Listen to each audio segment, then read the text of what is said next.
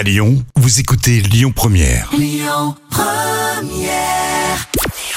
Bonjour Rémi, bonjour Jam. Comme tous les jours, on jette un œil aux audiences. M6 était leader hier soir avec les portraits de l'amour et dans le pré pour une nouvelle saison. Bah oui, les premiers portraits ont rassemblé un peu moins de 4 millions de téléspectateurs. Ça représente 18% de part d'audience.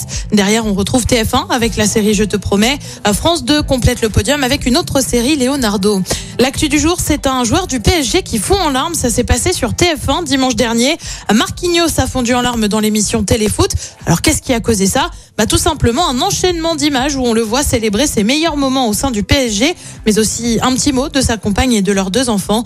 Marquinhos est au PSG depuis 9 ans maintenant. Et puis avis aux fans de l'univers de Tolkien, on a désormais eu la première bande-annonce de la série dérivée euh, du Seigneur des Anneaux, son nom les Anneaux de pouvoir. La bande-annonce a été dévoilée pendant la mi-temps du Super Bowl, gros coup comme au passage. Euh, côté pitch, on est des milliers d'années avant la communauté de l'anneau. On va voir justement comment ont été élaborés les fameux anneaux.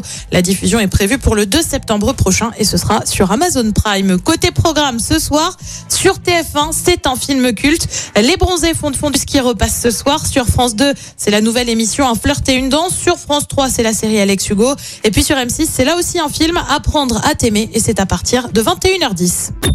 Écoutez votre radio Lyon Première en direct sur l'application Lyon Première, lyonpremière.fr et bien sûr à Lyon sur 90.2 FM et en DAB+. Lyon Première